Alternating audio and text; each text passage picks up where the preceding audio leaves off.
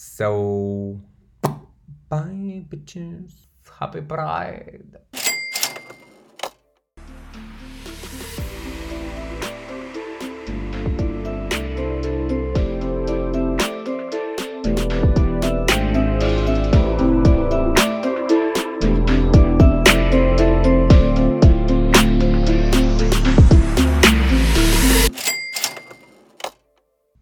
Señores, bienvenidos a Chele. Yo soy Fernando Alvarado, su host. Y en este episodio vamos a hablar de algo muy personal. Realmente no era un tema que yo tenía estipulado para tratarlo en esta temporada, pero alguien me hizo la pregunta y me pareció me pareció bueno tener un tema que fuera alusivo a la comunidad en este mes del orgullo antes de que acabe. Entonces, lo que me preguntaba era que si el hecho de ser homosexual de una manera u otra condicionaba la manera en la que tú tenías una vida de pareja o la manera en que tú como que tú hacías el dating o lo que fuera. Y realmente, eh, no es la primera vez que alguien me hace esa pregunta, pero yo creo que yo nunca la había analizado tanto como lo analicé cuando, cuando esta persona me la preguntó. Y me da mucha risa porque a veces la gente te hace preguntas, y está bien que la hagan, eh, sobre tu experiencia como homosexual, de cosas que tú nunca te sientas a, a, cuestionarte, tú nunca te sientas a pensar, como que te preguntan, o sea, tú mismo dices que, wow, o sea, nunca lo había pensado, porque tú no te detienes nunca a pensar como en las cosas que te pasan, o en las experiencias que tú tienes, o en cómo eso moldea tu vida, ni mucho menos, o sea, y mucho menos algo tan, tan inherente a ti como lo tu orientación sexual, o sea, quien se siente dice Oh, vaya, recuerdo cuando tenía 14 años y sentí mi primera... Tuve mi primera erección. Mm, a la verdad que fue algo estrepitoso y mm, me causó mucho miedo y creo que por eso en el día de hoy uso pantalones holgados. O sea, para nada. Tú pasas la vida y eso te puede o sea, tú puedes haber reaccionado de una manera o de la otra, puede haber significado algo, ¿no? O sea, whatever. Pero, all jokes aside, eh, como dije, no es la primera vez que alguien me hace la pregunta, pero siempre se iba como por por el güey de, del chiste, de, de seguro, de dos hombres, eh, pila de horny o cero drama, no, o cosas así. Pero realmente sí hay algo por lo menos de mi experiencia, y quiero dejar como claro al, principio de este podcast, que lo que voy a decir es enteramente de lo que yo he vivido y de, de, mi experiencia propia. Y repito, o sea, una pregunta un poco tricky porque mi primer instinto sería decirte como que, bueno, en verdad, o sea, no entiendo tu pregunta porque es lo mismo, o sea, piensa que es lo mismo eh, una pareja homosexual a una pareja heterosexual, a cualquier otro tipo de pareja. No, no entiendo como que hacia dónde va la pregunta. Y en cierto modo sí, o sea, es una realidad, pero si hay algo que todas estas parejas arrastran, un bagaje, unas experiencias que van a condicionar la manera en la que se relacionan, y eso puede ir desde lo singular a lo colectivo, o sea, qué sé yo. Y eso aplica para todo lo campo de la vida, entiendo yo. Si, qué sé yo, si tú creciste mudándote de, un país a otro siempre, porque tu papá era un embajador, a tú creciste siempre en el mismo, en el mismo pueblo, por ejemplo. Tu vida, tú, o sea, tú la vives de una manera distinta porque tú tuviste experiencia distinta. Y eso puede ser una, una situación singular, pero eso puede ser también colectivo. Si tú creciste en un ambiente súper sex positive, si tú creciste en un ambiente eh, muy conservador, tú no vas a tener una visión de, del sexo de la primera vez de perder tu virginidad igual que la otra persona y por ejemplo todavía más general eh, personas de comunidades vulnerabilizadas o sea si tú eres una persona empobrecida si, si tú perteneces a un grupo minoritario realmente tú tienes experiencias en la vida que son comunes para muchas de las personas que pertenecen a dicho grupo y eso de una manera u otra condiciona la manera en que tú experimentas la vida, independientemente de que todos seamos iguales y dignos de los mismos derechos políticos, sociales y económicos, aunque Rafael pastiga lo contrario. Perdón, un poco de veneno. Pero eh, la realidad de la vida es esa. Y por lo menos para mí, para ya entrar en la pregunta, yo tendría que separar esa experiencia en antes de salir del closet y después de salir del closet. Y bueno, creo que por lógica debería empezar con, con antes de salir del closet, ¿verdad? Eh, repito, es un tema muy personal, pero whatever. Estamos aquí. Eh, ¿Y qué pasa con el closet, señores? De verdad, miren, no hay una manera como que de, de explicar. Las palabras no alcanzan. Eh, especialmente porque yo creo que todo el mundo lo vive de una manera distinta. Y aunque todos sabemos, en teoría, lo que es estar en el closet, no, o sea, como que no, no.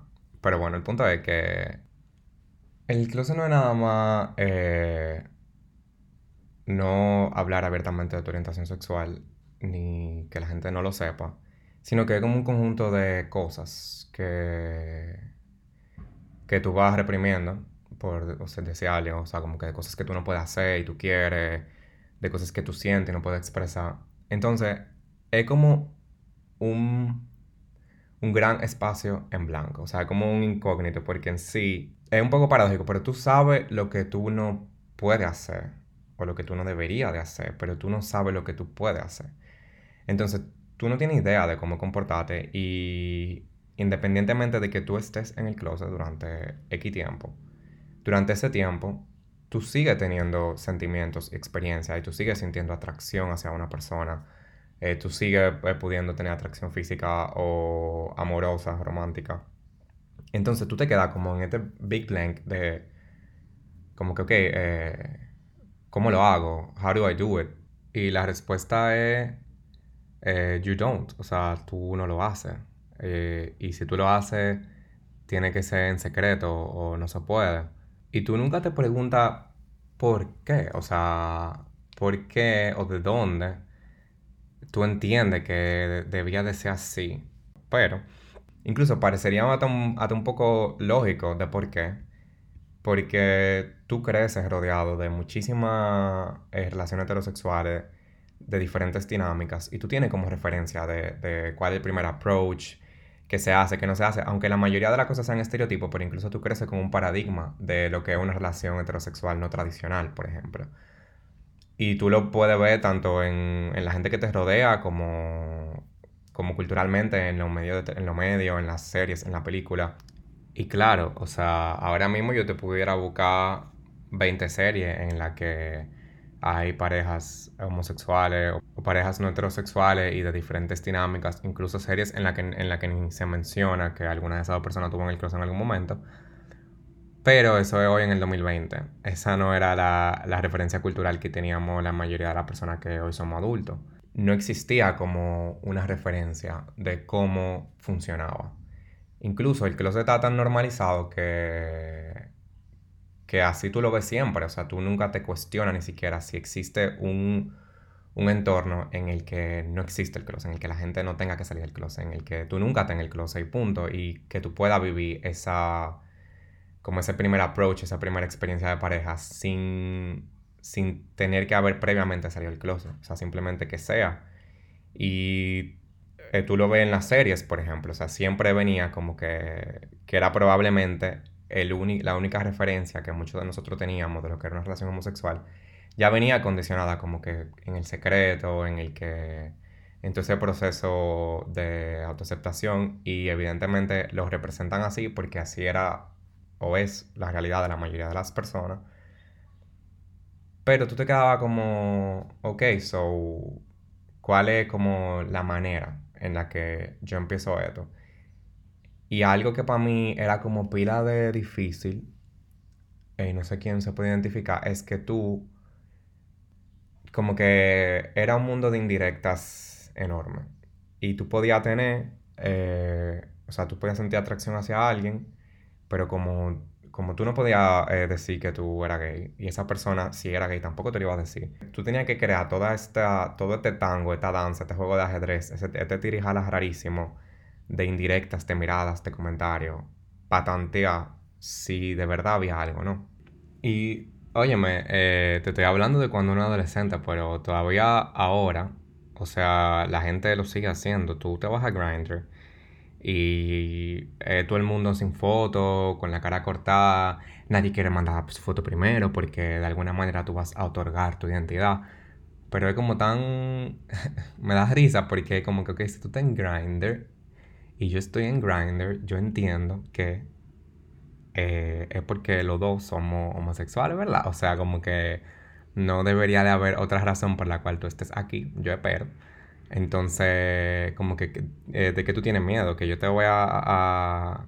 I'm gonna out you. O sea, esta interacción eh, oculta, o sea, como, como de este, esta sociedad secreta, o sea, como que algo.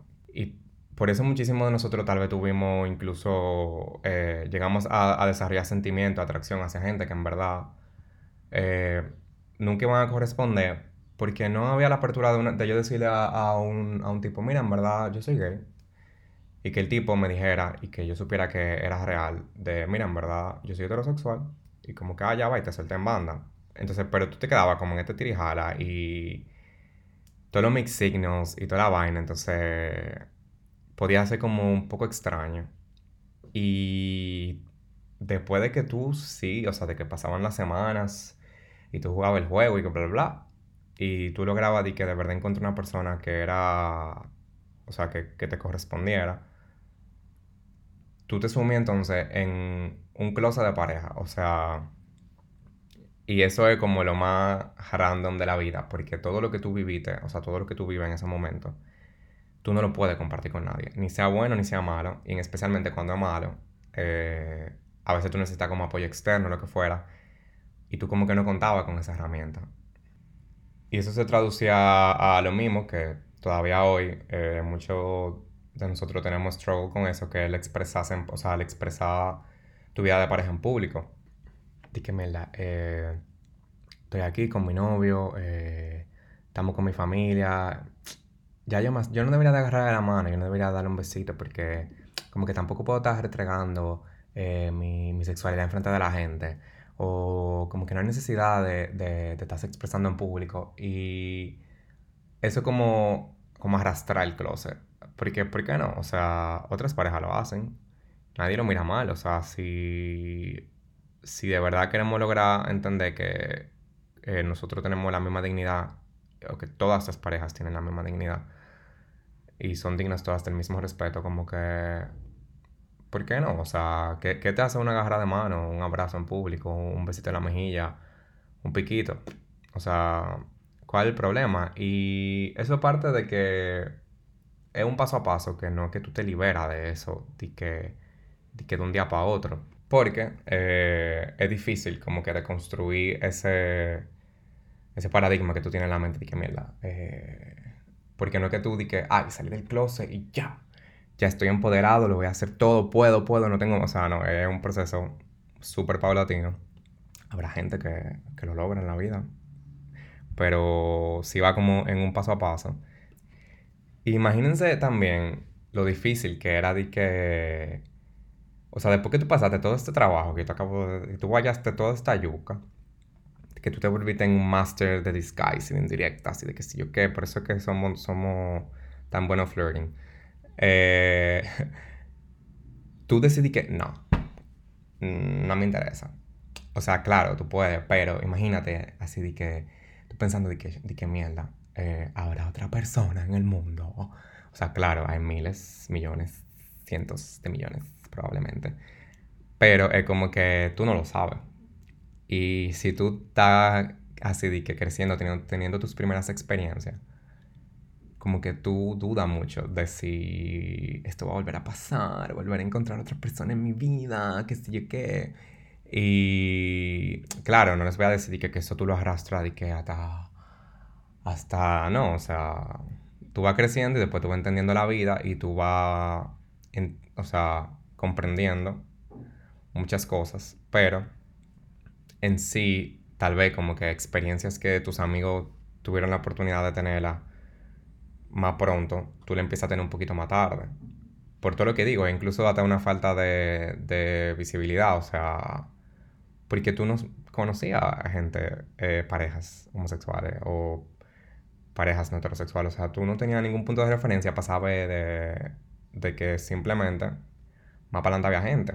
Y como digo, después, o sea, creciendo, tú te vas empoderando a tu propio paso y tú como que, ok, salí del closet, estoy aquí, soy Fernando, soy gay, vengan bitches, lo que ustedes quieran, jódanse. Pero en sí, todo eso que tú entendías como que el paradigma normal de lo que era una relación homosexual, porque tú nunca aprendes a verlo igual o a verlo como en el mismo plano que una relación heterosexual es súper difícil de deconstruir. O sea, es una cosa de que prácticamente, no es imposible, evidentemente, pero cuesta. Cuesta porque no nada más depende de ti. Depende de ti, depende de tu pareja y incluso depende de la gente que te rodea. Porque parte de la vida en pareja es la vida en comunidad, sea la que sea, sea familia, sea amigos, y aunque no deba ser lo más, lo más decisivo, sigue siendo importante. Entonces, incluso tú logrando como, como nivelar en tu interior que tú tienes la o sea, tu pareja, tú como pareja tienes la misma dignidad que cualquier otra pareja. Es un sentimiento que sí, o sea, es mucho más importante que tú lo sientas de manera interna, pero, let's be real, tú a veces necesitas eh, esa validación, que, que sea como aceptado también por las personas que a ti te importan. Y eso no siempre tú lo puedes lograr. Entonces, y no me malinterpreten, o sea, si tú te vas topando con gente en tu vida que no te acepta y que no te quiere, eso te va a doler, pero usted le da su, usted le da su buena banda, porque así mismo como en, a modo de parejas más para adelante vive gente, más para adelante habrá familia, habrá amigos, aunque no sea familia de sangre, que usted va a encontrar y que lo va a querer. Y no, o sea, lo que estaba diciendo ahora mismo no es que, quiero decir que, tú tienes que acoplarte a, a como tu familia o la gente que te rodea quiere que tú seas para que ellos te acepten. No, o sea, tú eres como tú eres y ellos te deben de aceptar. A lo que me refiero es que sí, o sea, a uno le afecta y a uno le duele porque uno, uno dice que ah, va, te va a dar banda, pero uno quisiera no tener que darte banda. Pero si usted tiene que dar su banda, usted se la da. Solo quería dejar eso claro. Porque también uno está como muy acostumbrado a pensar, como a justificar que la gente no te acepte o que no te entienda. Ay, ella está tratando, ay, ella que sí, que está tratando. No, mi hermano, hermana, no. Pero no voy a entrar en el tema de la gente externa, me voy a quedar como a lo interno. Pero sí pasan esas cosas porque tú después te empiezas como a... Tú empiezas a construir esa propia identidad de pareja, esa dinámica de la cual tú no tienes ninguna referencia, que incluso creo que puede ser algo bueno porque tú no tienes un, un estereotipo o como un rol definido, dependiendo de cómo tú lo cojas, ¿verdad? Entonces ahí tú puedes encontrarte como, con muchas discrepancias con la persona que tú vayas a querer estar. Incluso, por ejemplo, yo o sea, les puedo decir así abiertamente, eh, yo llegué a salir con gente que, o sea, me, me traían pilas y lo que tú quieras, pero sí yo sentía que al nivel de, de aceptación, por ejemplo, o de, de, ese journey del camino, como de, de identificarse, de, estar cómodo, eh, todavía no estaban en el punto que yo estaba. Y un poquito egoísta de mi parte, pero en verdad como que yo le decía, yo, yo no se lo decía, evidentemente, pero yo como que no lo quería repetir eso. Y era como que, ok, eh, me gustáis todo, pero, pero en verdad eh, falta madurar en ese sentido, si le queremos poner como una palabra. Y eso podía ir desde, desde lo comparto con mis amigos, lo comparto con mi familia, eh, no me molesta salir en público. Las parejas tienen necesidades distintas, hay cosas que pueden ser importantes para mí que para ti no, pero qué sé yo, hay vainitas que tú necesitas o que tú quisieras como sentirte correspondido, sentir que tú puedes hacer con tu pareja. Y realmente hay gente que eh, por todavía no haber podido romper con todo el estigma que, con el que la sociedad te hace crecer, o ni siquiera encontrar un espacio en el que lo pueda hacer, eh, no pueden ofrecértelo como pareja.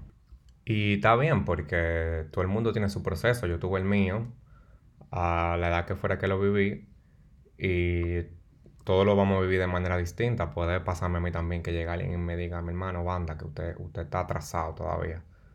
Ese es su derecho, tú sabes. Y suena un poco triste, pero es como parte de, de los problemas y de los retos que, que nosotros vivimos como parte de la comunidad.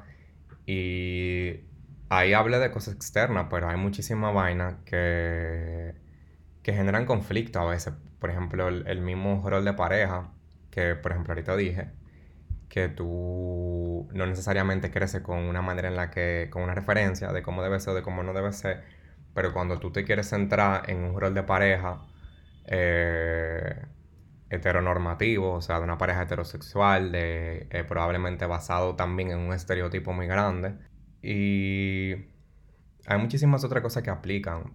Por ejemplo, lo que yo mencioné ahorita, de que cuando tú estás creciendo, tú tienes poca visibilidad, poco entendimiento de que hay más gente, de que hay diferentes tipos de relaciones, de que de tu relación no tiene que ser eh, esa una o dos relaciones que tú has visto en televisión o de casualidad si tú conociste una pareja X.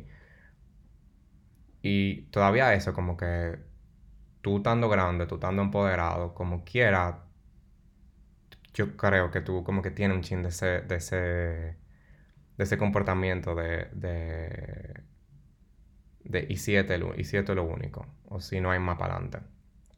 Entonces, y yo sé que suena, yo estoy diciendo todo esto y puede haber mucha gente pensando de que, wow, o sea, sería es complicado, güey. En verdad no, es súper simple.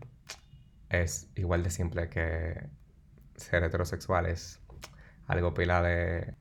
Y tiene que haber gente escuchándome y pensando de que wow, ser gay sí es difícil, güey. Y en verdad, eh, sí, o sea, no es difícil serlo eh, intrínsecamente porque eso es lo que tú sientes y lo que tú eres y eh, no puede ser difícil el tú sentirlo, tú sabes, o sea, tú ser algo y punto. Lo que sí es difícil es enfrentarse a los retos al estigma, a, todo lo que sabemos que, pasa en, la sociedad. Y claro, eso sí es difícil. Lo difícil es lidiar con situaciones sin saber cómo eh, enfrentarte a cosas por tu orientación sexual. Pero para mí hay muchísimas cosas de, de mi vida amorosa que son geniales y que yo tengo que que yo entiendo que yo no las viviera así si yo no hubiese sido homosexual. Y ya después de que, de que tú logras empoderarte y sentirte cómodo, hay cosas chulísimas. O sea, por ejemplo, vivir tu vida sexual sin ningún tipo de tabú, sin ningún tipo de miedo, está abierto a experimentar cosas diferentes, a no tener como esos sesgos o todo como esa charla, charlatanería en tu mente de, de todo eso disparate que la gente dice de una cosa o de la otra. Y encima de eso también como que puede crear una dinámica de pareja sana en la que no haya un rol ni se entienda que tú tienes que hacer una cosa o la otra porque tú eres X o Y, tú sabes. Y eso yo creo que no lo hubiese podido experimentar si no hubiese sido homosexual y me hubiese tocado cuestionarme muchas cosas de, lo establecido, muchas cosas de, lo que supuestamente era la normalidad. Y eso es chulísimo, o sea, es chulísimo, es riquísimo, es aperísimo. Y yo, o sea, ojalá y, todo el mundo pudiera eh, tener ese espacio en el que se cuestione cosas que tal vez quisiera hacer, que quisiera experimentar. Eh, y decir como que mierda, ¿por qué no? Yo tuve eh, ese catalizador que fue mi orientación sexual y ojalá y la gente pudiera tenerlos eh, independientemente de eso. Y nada, repito, o sea, todo lo que estoy diciendo aquí eh, son mis experiencias. Como dije al principio, todos tenemos experiencias que condicionan la manera en que experimentamos la vida. Las que acabo de compartir son algunas de ellas que son las que yo entiendo que vienen, que vienen ligadas a mi orientación sexual, a cómo yo experimenté la vida como, o he experimentado, porque soy una persona joven, me falta mucho por vivir, eh, cómo he experimentado la vida por mi orientación sexual. Y simplemente quería como poner, qué sé yo, compartir una historia. Eh, hablar del tema, dejar una conversación out there.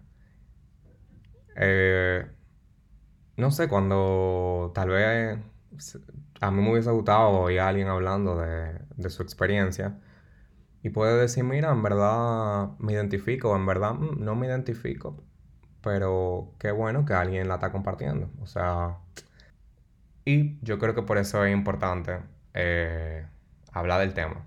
Cuando empezaron los primeros activistas a crear el Pride, parte de su teoría era que la manera en la que íbamos a lograr visibilizarnos, reivindicar nuestro derecho, era simplemente hablando del tema para que, la, para que se viera como la pluralidad de historias. Eh, y mi punto con, con este episodio no es ninguno, más que simplemente compartir una historia más.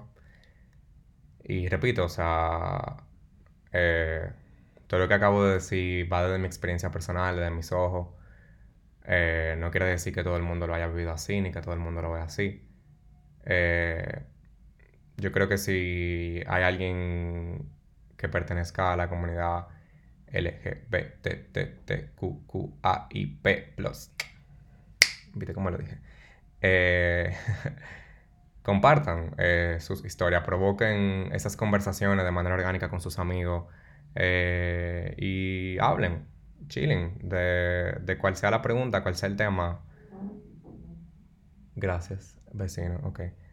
De cuál sea la pregunta, cuál sea el tema, porque para mí eso es como lo más importante y hoy toqué súper por arribita este tema.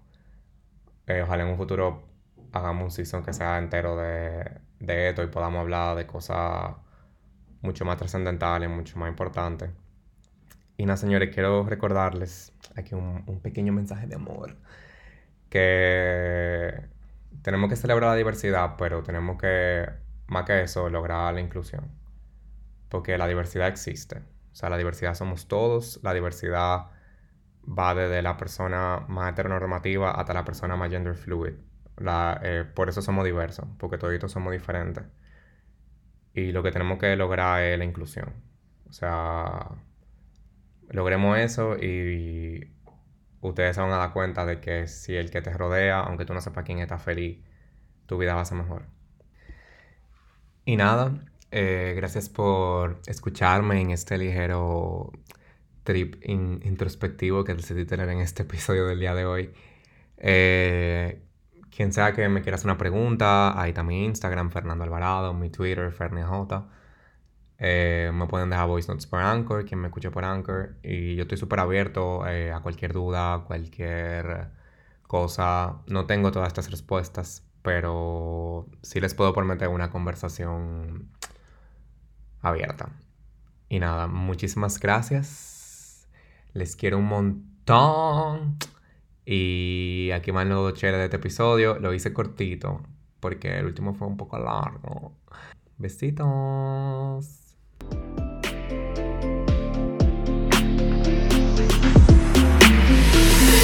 Ay, ay, ay, ay, ay, antes de que se me olvide, eh, bueno, se me olvidó, evidentemente, porque lo puse al final.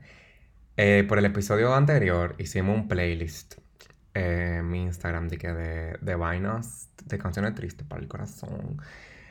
Eh, me mandaré muchas canciones, así que yo voy a hacer playlist y lo dejaré en algún lugar de esta cuenta cuando descubra cómo hacerlo. Así que esperen.